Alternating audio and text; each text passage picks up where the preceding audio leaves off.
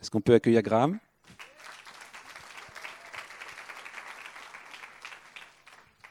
Merci. Bonjour tout le monde. Francis et moi sommes contents d'être de retour à Toulouse après deux mois et demi en Irlande euh, euh, pendant l'été. Euh, c'était quand même un bon été. la France a gagné la Coupe du Monde. Alors on a célébré en Irlande avec vous. c'est une bonne année pour le, sport parce que l'Irlande a gagné le Grand Chelem dans le rugby et la France dans le football. Euh, peut-être il y a quelque chose de prophétique là-dedans, euh, l'esprit de victoire qui se lance dans nos nations. Mais euh, Dieu est un Dieu de victoire. Et je veux parler ce matin des, de le rôle de la louange dans les jugements des dieux. Et je vais lire d'abord le psaume 82.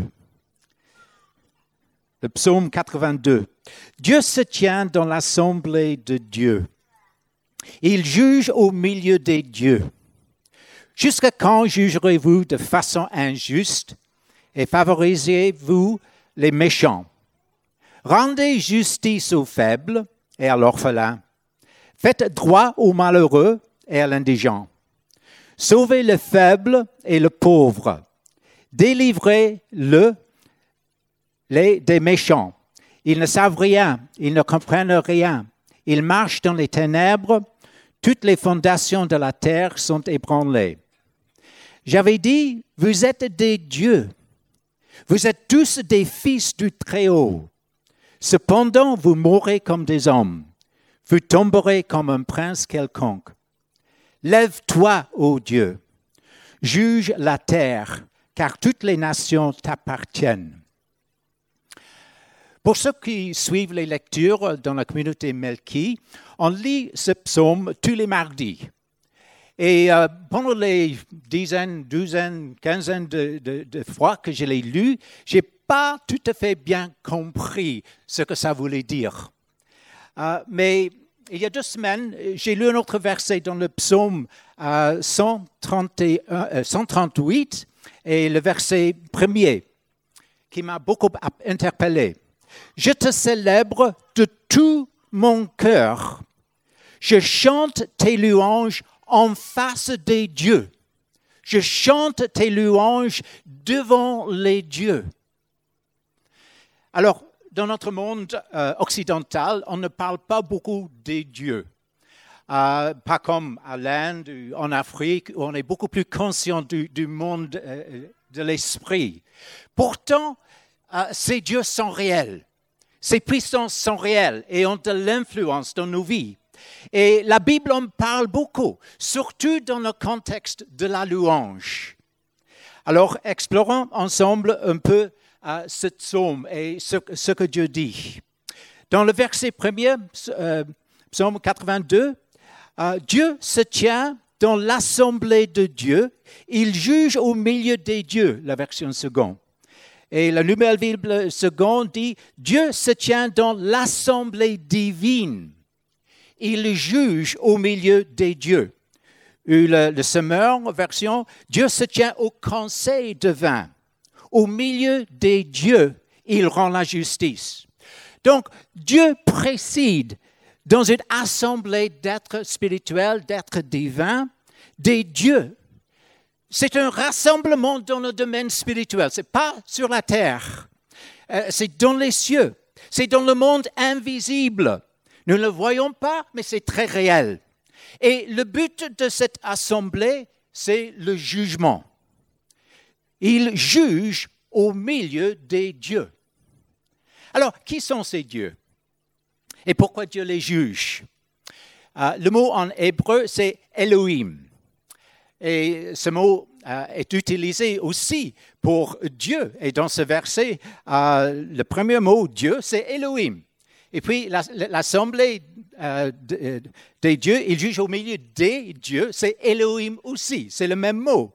Et dans l'Ancien Testament, c'est employé 2000 fois ou plus pour parler de Dieu, notre Dieu, Yahweh. Mais c'est aussi employé pour référer euh, se référer aux autres dieux.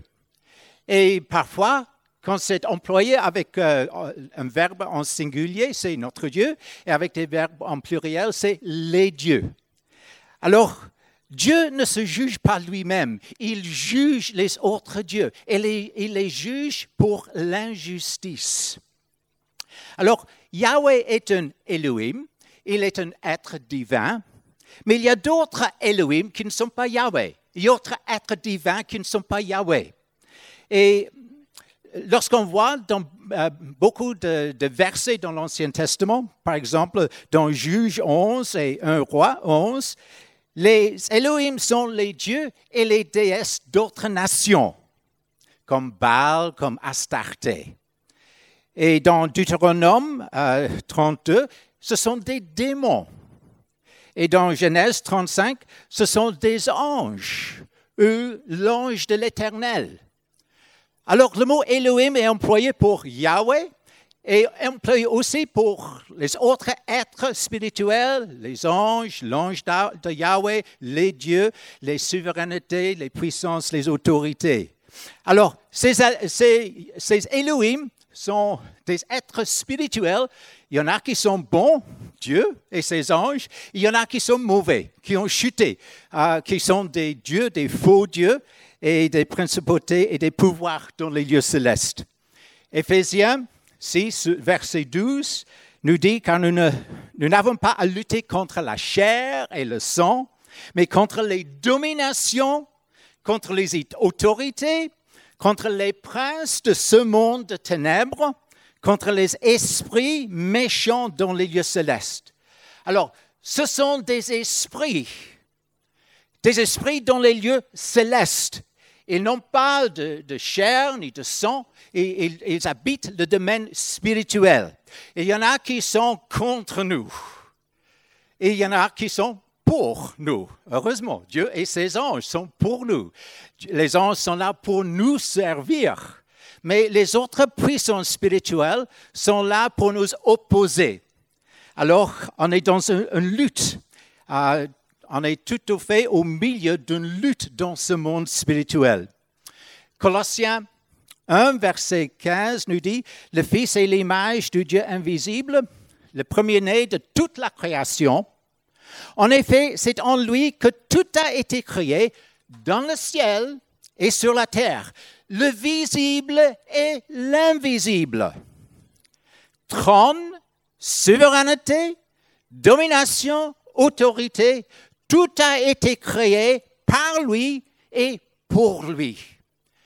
Donc, il parle de, de domaine invisible des gouvernements, des puissances, des dominations, des trônes. Alors, il y a des gouvernements humains sur la terre, mais il y a aussi des gouvernements dans les lieux célestes qui influencent ce qui se passe sur la terre. Et il y a une hiérarchie dans ces pouvoirs, dans ces puissances-là. Et nous sommes tous influencés euh, qu'on, le, sait ou pas, si on est conscient ou pas, on est tous influencés par ce monde spirituel qui nous entoure. Euh, il y a beaucoup qui se livrent tout à fait à ces influences. Et il y en a qui résistent. Et nous sommes appelés à résister ces influences euh, mauvaises. En Éphésiens 2, euh, il parle du temps autrefois quand nous marchions selon le prince de ce monde, de la puissance de l'air, de l'esprit qui agit maintenant dans les fils de la rébellion. Alors, nous, avons marché, avant de venir à la connaissance de Dieu, nous avons tous suivi ces influences, ces puissances de, la prince de l'air. Et nous sommes responsables même s'ils nous ont influencés, nous sommes responsables pour nos choix, pour nos, décisions, pour nos actions. Et Dieu va nous juger pour nos choix. Mais ces, euh, ces dieux aussi, ces êtres divins aussi sont responsables. Et eux, ils seront jugés d'après la parole de Dieu. Et c'est de leur jugement que ce psaume euh, parle. Alors Dieu convoque une assemblée des dieux pour juger ces êtres spirituels. Dieu les avait créés, Dieu leur avait assigné des sphères de responsabilité dans le domaine invisible et ils doivent rendre compte à Dieu de leur intendance. Il y en a qui sont fidèles, les anges, les archanges et tout. Il y en a qui sont fidèles, gloire à Dieu, mais il y en a qui ont revolté contre Dieu, qui ne sont pas fidèles. Et dans Ézéchiel 28, on lit de la chute de Lucifer. Euh, tu étais un chérubin protecteur aux ailes déployées. Je t'avais placé et tu étais sur la sainte montagne de Dieu. Tu marchais au milieu des pierres étincelantes. Tu as été intègre dans tes voies. Dieu l'avait créé intègre. Euh, depuis le jour où tu fus créé, jusqu'à celui où l'iniquité a été trouvée chez toi. Et puis en Ésaïe 14, euh, te voilà tombé du ciel. Astre brillant, fils de l'aurore, tu es abattu à terre, toi, le vainqueur des nations. Alors, euh, Lucifer, il voulait être comme Dieu. Il voulait recevoir de l'adoration comme un Dieu. Il s'était levé lui-même euh, dans son orgueil et Dieu l'a jeté à terre. Alors, ça parle de la chute euh, de cet être divin que Dieu avait créé parfait. Mais il s'est rebellé contre Dieu et il a été jeté sur terre. Et il n'était pas seul. Euh, dans l'Apocalypse, on lit qu'il y avait un tiers des anges qui l'ont suivi dans sa rébellion. Euh, il dit en Apocalypse 12, euh, il y eut la guerre dans le ciel. Michel et ses anges combattirent contre le dragon. Et le dragon et ses anges combattirent, mais ils ne furent pas les plus forts, et leur place ne fut plus trouvée dans le ciel.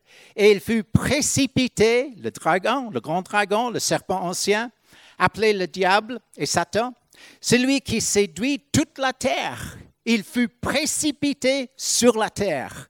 Et ses anges, il n'y a pas seulement les anges de Dieu, il y a les anges du dragon, les anges du diable. Ces anges furent précipités avec lui.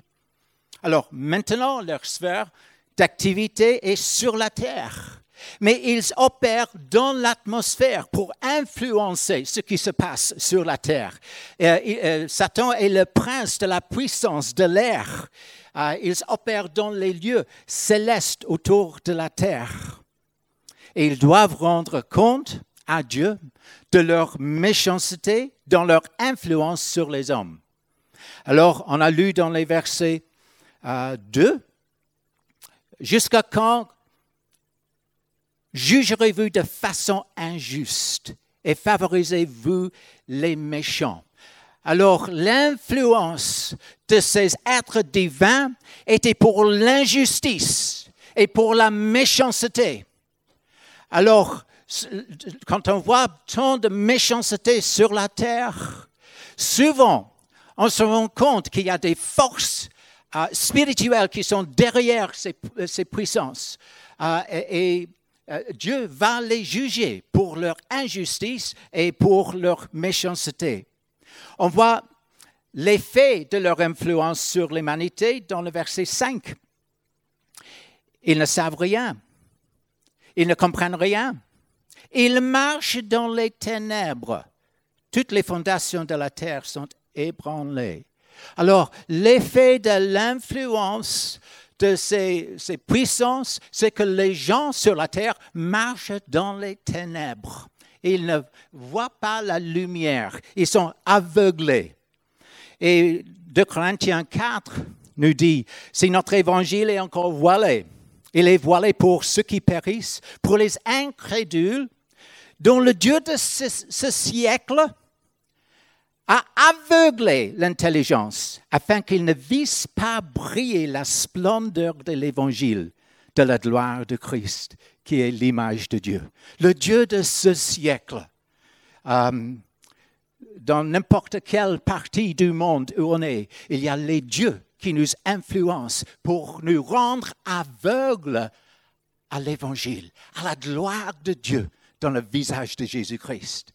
Euh, L'évangile, c'est quelque chose de merveilleux. Qu'il y a un Dieu qui nous a aimés tant, qu'il a donné son Fils pour mourir sur la croix, pour nous sauver et pour nous donner la vie éternelle. Les autres dieux demandent des sacrifices, mais notre Dieu a fait un sacrifice. Les autres dieux demandent euh, l'adoration, mais notre Dieu, il nous donne son amour, il déverse sur nous son amour. Et c'est un message merveilleux, c'est euh, tout à fait euh, quelque chose qui transforme la vie. Mais les dieux de ce siècle ont aveuglé le monde afin qu'ils ne puissent pas voir euh, cette gloire. Alors, qui a rendu aveugle le peuple de l'Inde à l'Évangile? Les dieux de l'hindouisme et d'autres dieux. Qui a rendu aveugle le peuple du Japon à l'Évangile? Ré, le dieu soleil, parmi d'autres. Qui a rendu aveugle le peuple de la France à l'Évangile. La déesse raison, maman, l'occultisme, les dieux derrière la franc-maçonnerie, euh, le, dieu de soi, le dieu de sexe. Il y a tant de dieux qui nous influencent dans ce monde actuel, dans notre pays, dans les pays occidentaux. Ces dieux rendent les peuples aveugles à l'évangile de la gloire de Dieu qui est en Jésus-Christ. Et les philosophies du communisme, de l'athéisme, du bouddhisme, de l'humanisme ne sont pas que des philosophies. Il y a des puissances derrière qui se servent de ces philosophies pour aveugler les gens à l'évangile. Et Dieu va convoquer ces dieux dans une assemblée divine pour les juger. Versets 6 et 7. J'avais dit, vous êtes des dieux. Vous êtes tous des fils du Très-Haut. Ils étaient créés pour être partie de la famille divine de Dieu. Dieu a sa famille sur la terre, ceux qui sont nés de nouveau, qui sont ses fils. Mais Dieu a sa famille divine, qui étaient des fils de Dieu. Et il, dit, vous, vous êtes tous des fils de Dieu. Cependant, vous mourrez comme des hommes. Vous tomberez comme un prince quelconque. Ce ne sont pas des hommes, ce sont des dieux, des êtres spirituels, des fils du Très-Haut, créés par Dieu, mais parce qu'ils se sont révoltés contre Dieu, euh, Dieu annonce leur destin. Dieu les, Dieu les convoque pour les juger et pour prononcer leur destinée. Vous mourrez. Vous mourrez. Il dit à ses dieux, vous mourrez comme des hommes. Il, parle dans Matthieu 25 euh, du, lieu où ces, êtres vont passer leur éternité dans le feu éternel. Comme l'homme est mort et il passe par la dernière mort, la mort spirituelle, s'il ne croit pas en Jésus, dans le feu éternel. Et Matthieu 25 dit que ce feu éternel était préparé pour le diable et pour ses anges. C'est le jugement qu'ils vont mourir et vont périr dans ce feu éternel. Mais deuxièmement, il dit, vous tomberez. Vous tomberez. De là où vous êtes, vous tomberez. Euh, les dieux de ce monde tomberont.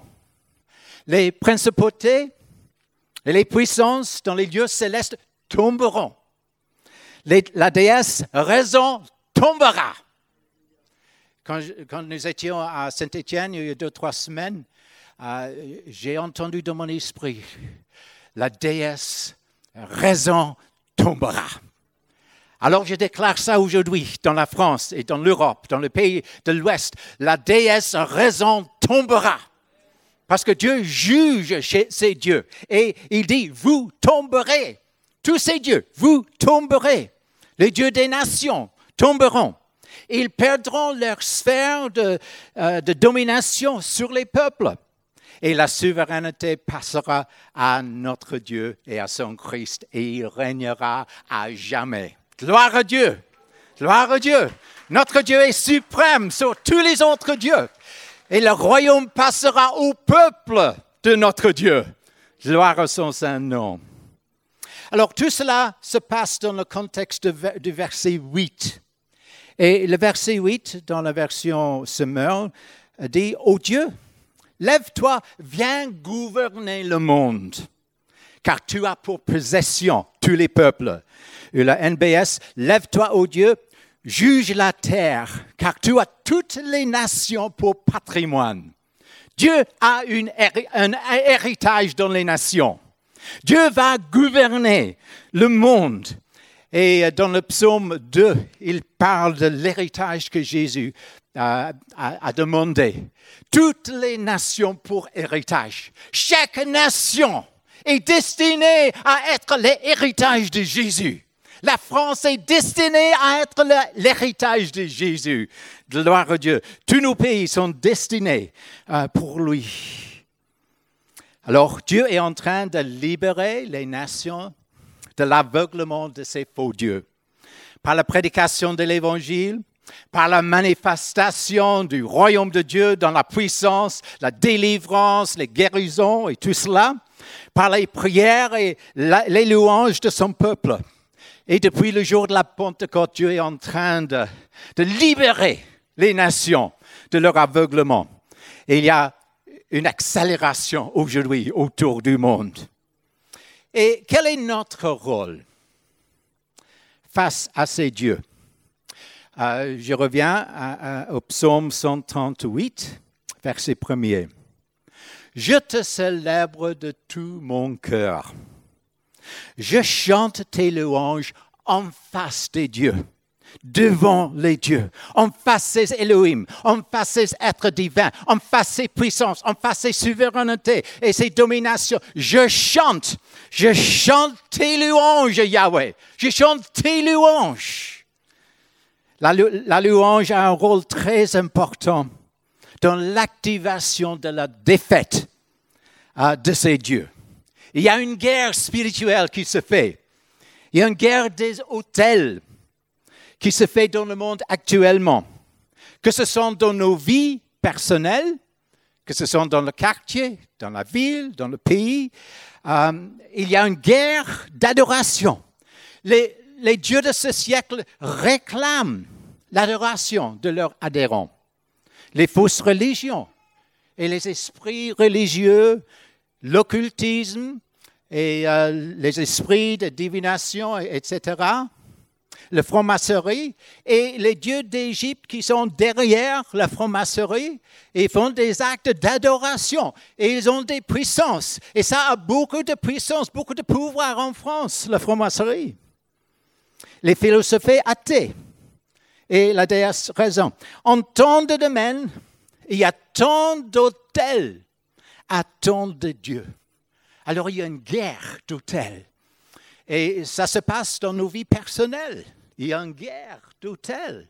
S'il y a d'autres dieux dans nos vies qui réclament notre temps, qui réclament la première lieu, c'est une guerre entre Dieu, le vrai Dieu. Et dans le quartier aussi, il y a une guerre d'autel. Comme dans le temps d'Élie, le prophète. Dans Deux Rois, il, il parle de 450 prophètes de Baal et 400 prophètes de l'Achéra. Et euh, il voulait, la nation devait louer, adorer Dieu seul. Mais ils ont commencé à adorer Dieu est. Dieu est. Dieu est. Et si on met quelque chose à côté de Dieu, ces choses vont se lever et déplacer Dieu de sa place. Alors Élie a convoqué ses prophètes ensemble. Euh, et Élie a restauré l'autel du Seigneur. Eux, ils ont construit leur autel pour offrir leur sacrifice. Mais Élie a restauré l'autel du Seigneur. Et il a fait appeler à Dieu pour le feu. Et le feu est descendu. Le feu est descendu pour démontrer qui était le vrai Dieu. les autres dieux n'étaient pas les vrais dieux. Ils, ont réclamé l'adoration, les gens l'ont adoré, l'ont loué, mais ils ne pouvaient rien faire contre le Dieu qui est tout-puissant. Nous, nous adorons le Dieu du, feu. Nous adorons le Dieu qui est digne de toute notre louange. On ne veut pas partager nos vies avec d'autres dieux. On veut donner nos vies euh, pour louer Dieu de tout cœur, de tout ce qu'on avait, de tout ce qu'on a. Alors, dans cette situation-là, euh, euh, Élie a, a tué tous ses prophètes. Mais Jézabel, la prêtresse de ces faux dieux, est restée en place. Akab, le roi, ne l'a pas détrôné. Alors c'était au prophète de Dieu de s'occuper des faux prophètes. Mais c'était au roi de s'occuper de la reine, qui était la prêtresse de ces faux dieux. Alors, le prophète a fait ce qu'il devait faire, mais le roi n'a pas fait ce qu'il devait faire. Et Élie était déçu de cela. Et il, a pensé que j'ai failli dans, mon ministère, mais ce n'était pas, pas vrai. Alors aujourd'hui, il ne, il ne s'agit pas de tuer les prophètes des dieux contemporains. Il y en a qui ont pensé ça. Il s'agit de restaurer l'autel du Seigneur dans chaque dimension de nos vies et que le feu de Dieu tombe sur cet autel. Que le feu de Dieu tombe sur l'autel de nos cœurs, que nous, soyons, que nous soyons enflammés de l'amour de notre Dieu, pour l'adorer de tout cœur, avec toute notre âme, avec toutes nos forces, que nous soyons enflammés avec l'amour de Dieu. Et que tous ces faux dieux soient ôtés de nos vies. En premier lieu. Alors je te célèbre de tout mon cœur.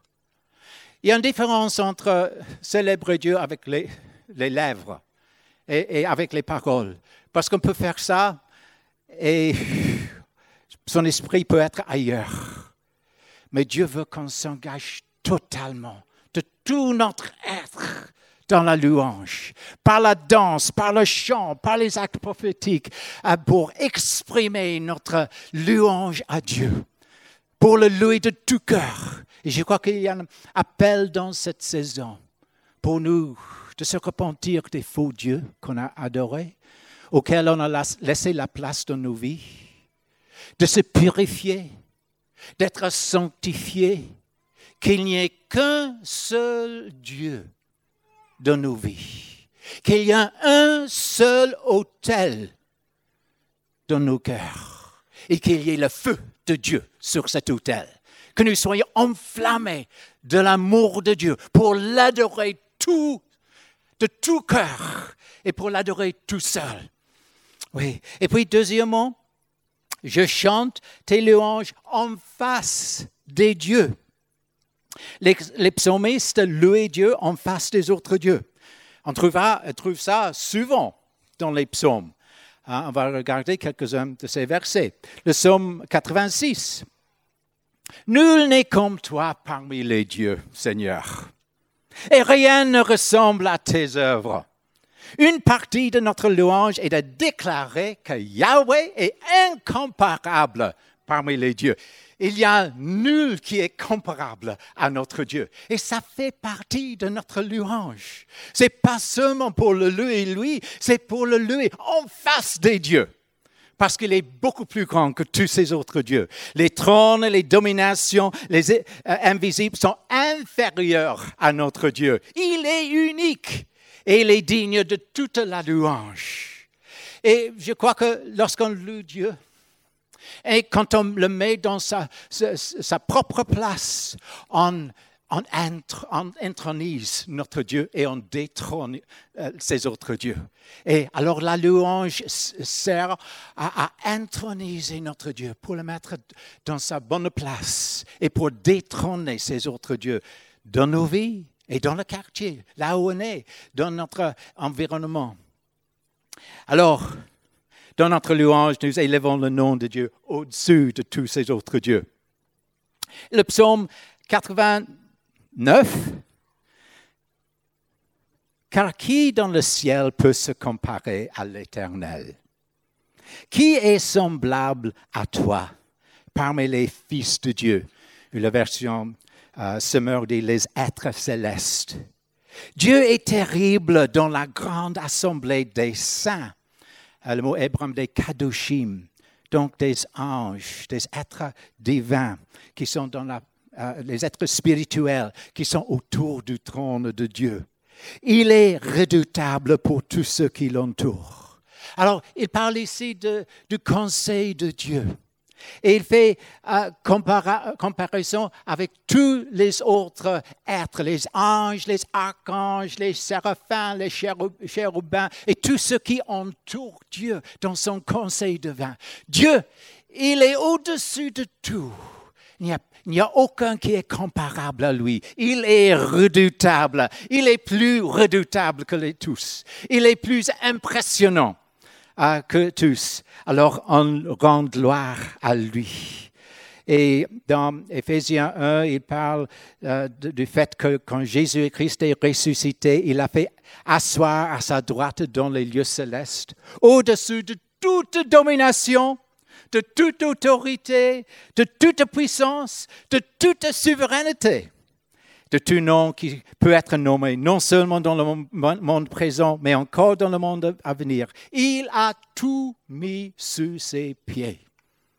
Il est souverain.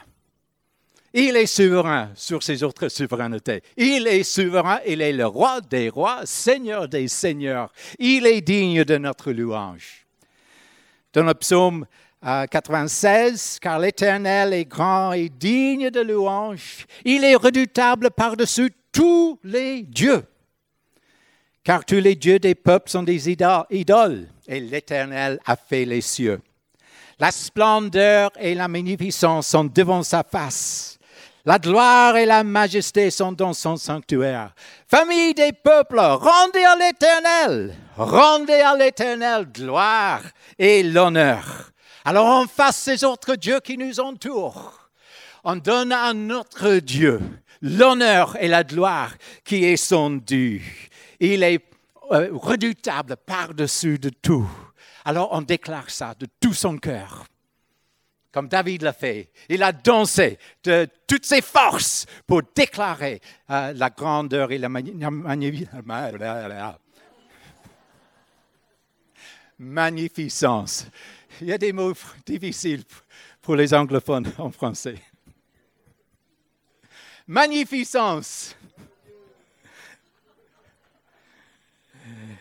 Et puis le psaume 97, euh, ils sont confus, tous, ceux qui servent les images, qui se font gloire des idoles. Tous les dieux se prosternent devant lui.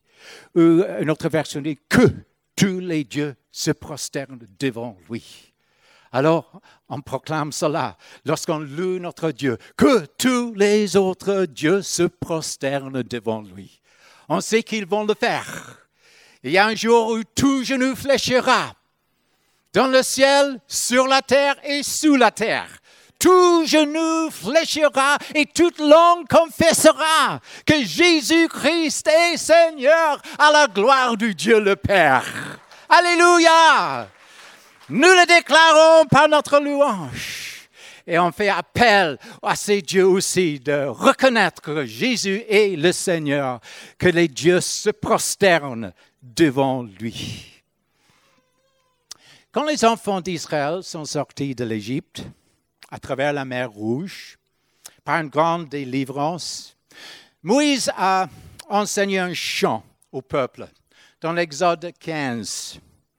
Qui est comme toi parmi les dieux, ô Éternel Qui est comme toi magnifique en sainteté, digne de louange, opérant des prodiges?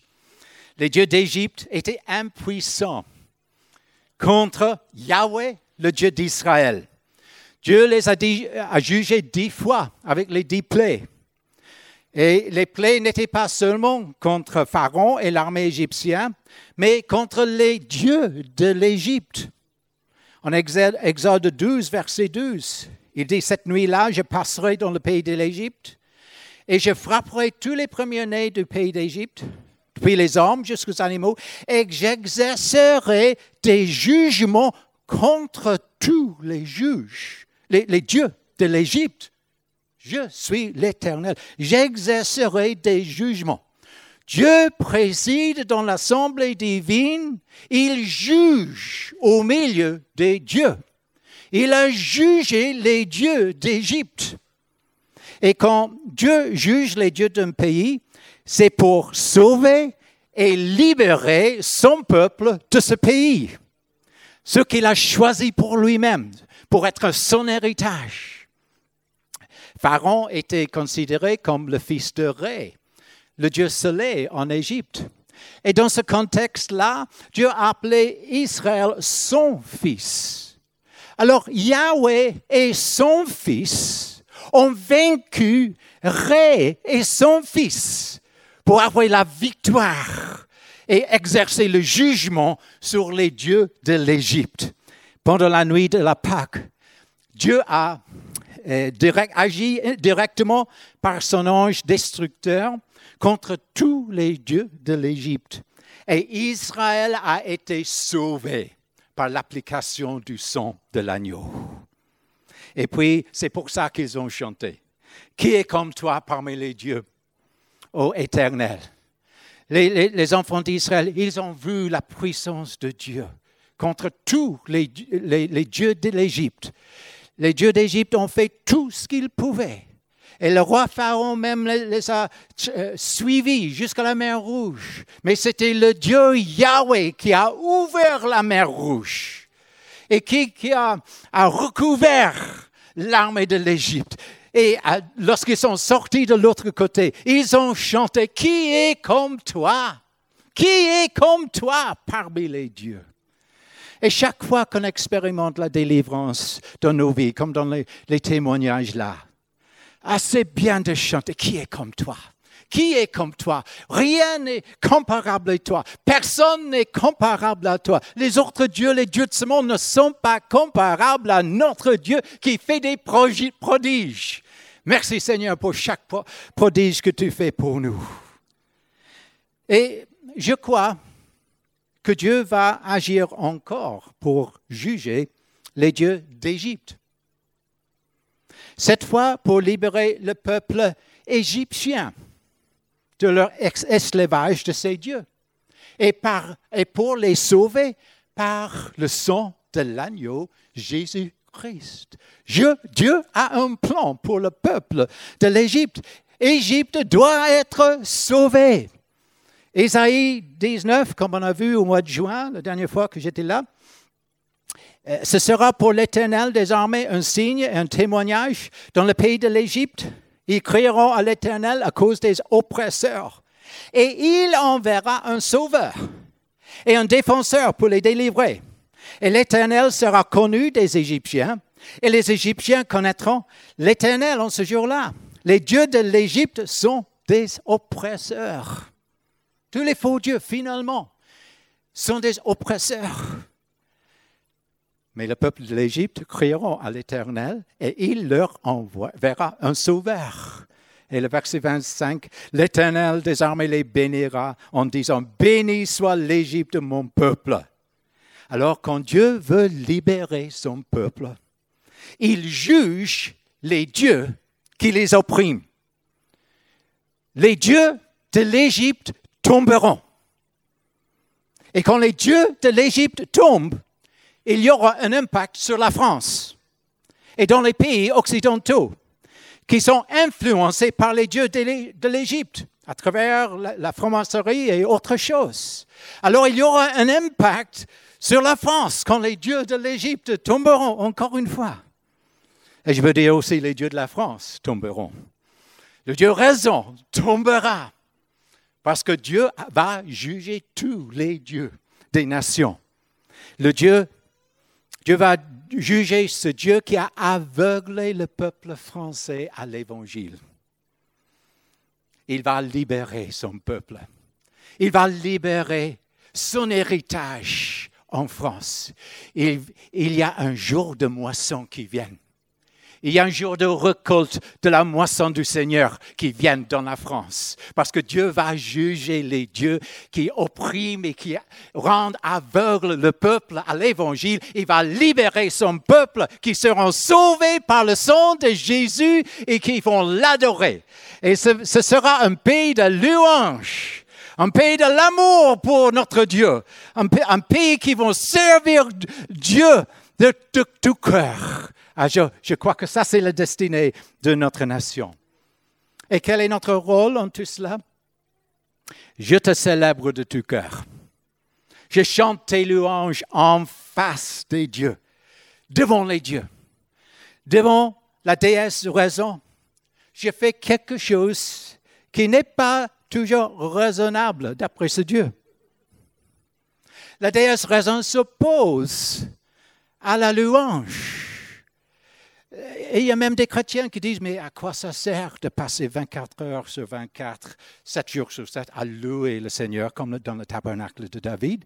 Il y a qui ne comprennent pas parce que la déesse raison contrôle toujours leurs pensées.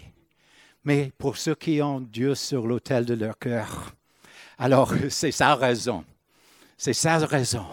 Alors Dieu, notre rôle, c'est d'adorer, de, louer, d'élever des hôtels dans nos cœurs, dans notre pays, élever encore des hôtels de louange, encore des hôtels, et d'appeler des sacrificateurs euh, d'après l'ordre de Melchizedek pour louer le Seigneur dans nos pays, jusqu'à ce que le peuple soit libéré de leur Dieu oppresseur et que les gens soient libres à, venir au Seigneur. Dieu va libérer son peuple. Alors, la louange sert à beaucoup de choses. On loue le Seigneur premièrement parce qu'il est digne. Il en est digne. S'il n'y avait pas d'autre raison, il est digne de toute notre louange. Mais deuxièmement, on le loue parce que ça nous aligne avec lui, ça aligne notre vie avec lui et ça nous fait du bien aussi d'être dans la présence du Seigneur. Comme tout à l'heure, c'était merveilleux d'être dans la présence du Seigneur. Ça touche notre esprit, ça nous libère intérieurement. Ça nous délivre des oppresseurs, ça nous libère. La louange fait quelque chose pour nous. Mais troisièmement, la louange est un acte de guerre contre le Dieu de ce siècle, contre les dieux de ce monde. L'adoration de Yahweh et la louange agissent puissamment dans le domaine spirituel pour annuler l'activité de l'ennemi.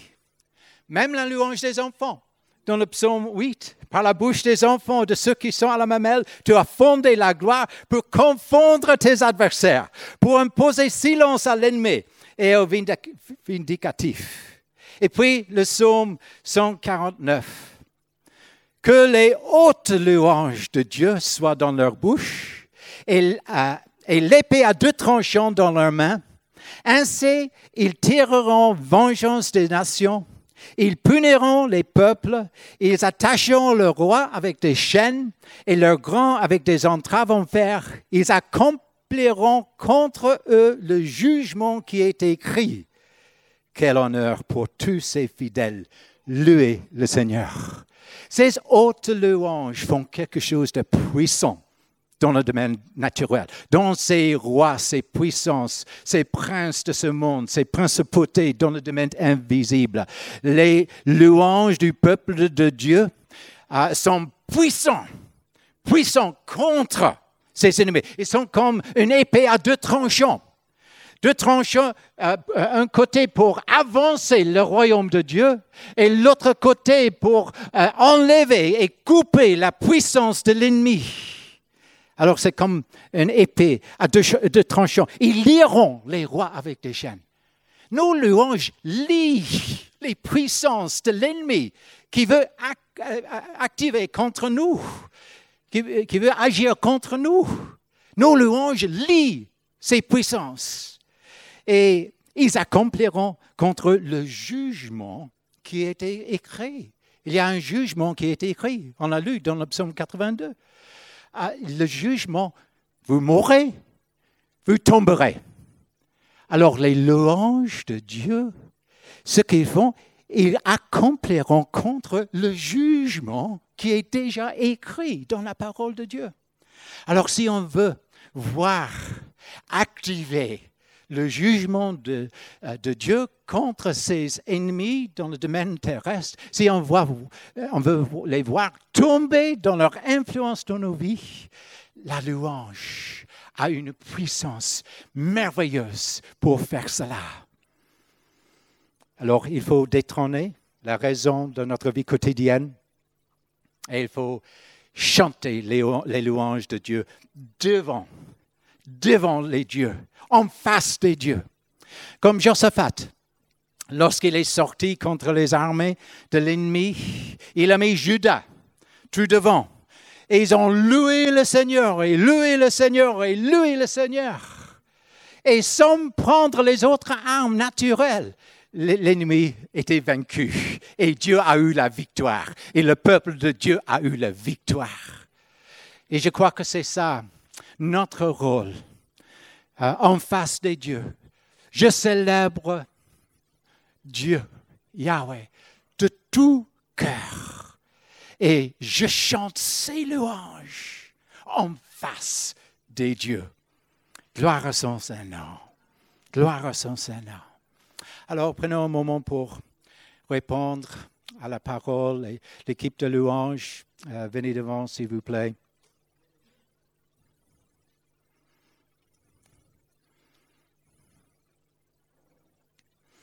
Merci Seigneur pour ta parole. Merci Seigneur que tu es souverain sur tous les dieux. Merci Seigneur que tu es digne de toute notre louange. Merci Seigneur que tu nous libères des puissances des autres dieux. Et Seigneur, pour, pour ceux qui sont ici ce matin, s'il y en a qui, qui sont toujours liés dans une dimension ou d'une autre. S'il y a d'autres hôtels dans, dans vos vies, je vous invite à détrôner ces dieux, à se repentir, à venir devant Dieu pour dire, que lui est le Dieu seul et que tu, tu vas introniser Dieu seul sur l'autel de ta vie. Dieu seul est digne de toute la louange. Dieu seul est digne de toute la louange. Dieu seul est digne.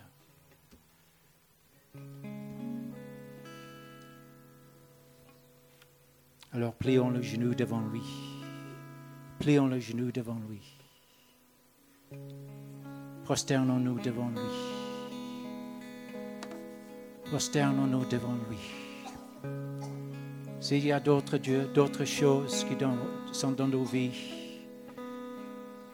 c'est le moment de détrôner ces dieux. C'est le moment de se repentir.